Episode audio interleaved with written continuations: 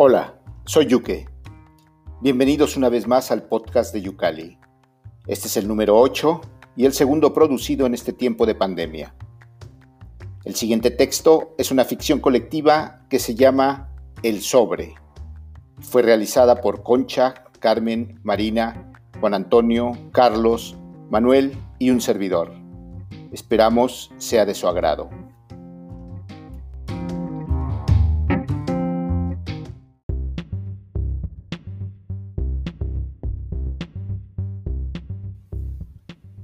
Llegó con cierta antelación al lugar de la cita. Quería evitar que un encuentro repentino hiciera tambalear su precario equilibrio. La mañana había sido radiante, pero en cuanto el sol se ocultó, la humedad de la tarde había ido dejando en el aire diminutas gotas de agua en suspensión que se adherían a su cara y humedecían su ropa. El paseo estaba casi vacío. Únicamente algunas parejas mayores que caminaban cogidas de la mano o del brazo. Más allá, una madre se inclinaba sobre el coche de su bebé para arreglar la manta, de manera que su cabecita estuviese protegida del relente. A lo lejos, una persona se acercaba.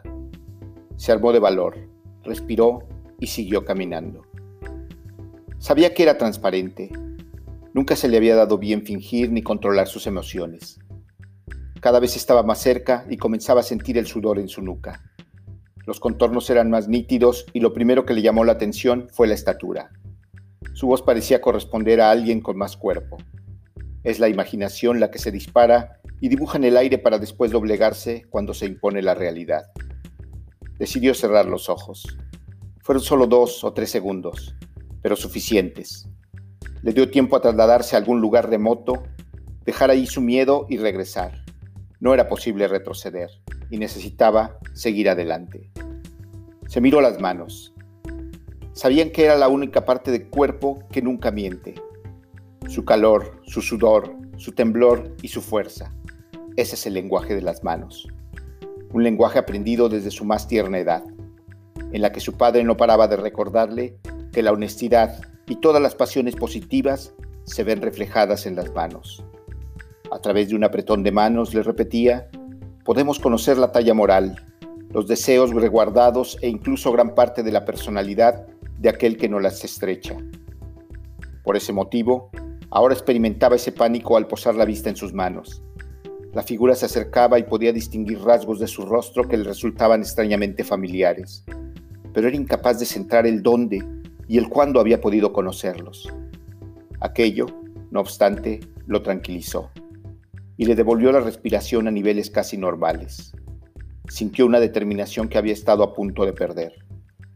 Comenzó con dos o tres pasos titubeantes para después continuar más decidido. Levantó la cabeza en un rasgo de seguridad y extendió su mano abierta en dirección a la figura a ahora escasa distancia. No hace falta que haga eso, dijo el hombre que se le quedó mirando un tanto extrañado. Efectivamente, no era alto, pero su voz sonaba altiva. Supongo que sigue atado a las viejas costumbres. No se preocupe, ¿Es usted Juan Domínguez? Preguntó aquel hombre flaco, enfundado en un traje gris que lo miraba a un metro de distancia, con las piernas ligeramente abiertas y los brazos cruzados tras la espalda. Sí, soy yo, contestó Juan, agrandando un poco los ojos mientras retrocedía su mano a su costado. Aunque ha pasado mucho tiempo, esto que está aquí le pertenece. No hace falta que firme nada dijo aquel ser flaco que juntó los talones de sus zapatos e hizo una pequeña reverencia mientras extendía sus brazos para entregarle un sobre grande. Sus manos estaban cubiertas con unos guantes negros. El hombre lo miró de nuevo, dio media vuelta y se alejó. Juan era incapaz de sentir las gotas recorriendo su cara. Estaba pálido y sus ojos no veían otra cosa que aquel hombre convirtiéndose en una figura más dentro de un paisaje carente de ellas. Tendría que haber salido corriendo tras él y preguntarle. Pero sabía que eso era inútil. Sentía el peso del sobre y también unas ganas inmensas de tirarlo lejos. Tanto camino recorrido y de nuevo en aquel mismo sitio. ¿Sabía lo que contenía el sobre? Su pasado. El mismo pasado que le dejó un mensaje en el móvil citándolo para hoy. El mismo pasado que decía que no tenía salida. El mismo pasado con guantes negros que venía a demostrarle que no era invisible y que aún tenía una deuda pendiente que resolver. No lo llegó a abrir, no lo necesitaba. Al tacto, todo le era familiar. Notó las cachas curvadas, el gatillo intentando romper el papel, el percutor crispado. El agua caía con fuerza. Aligeró el paso, sabía qué hacer. Pero al lado de la deuda estaba la promesa.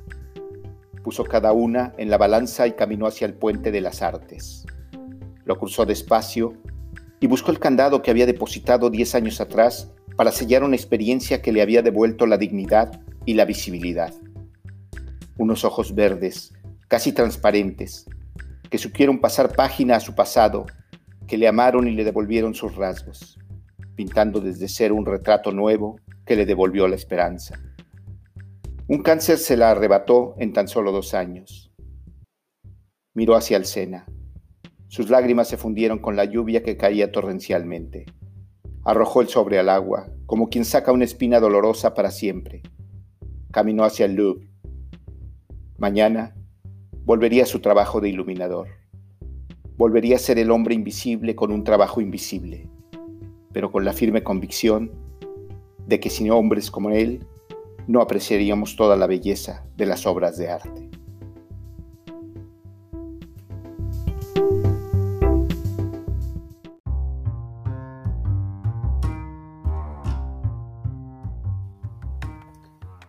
Este fue El Sobre, relato colectivo de Yuque, Manuel, Carlos, Juan Antonio, Concha, Carmen y Marina. Como siempre, les invito a visitar la página de Yucali, donde encontrarán un espacio variado sobre el quehacer literario. Muchas gracias y hasta la próxima.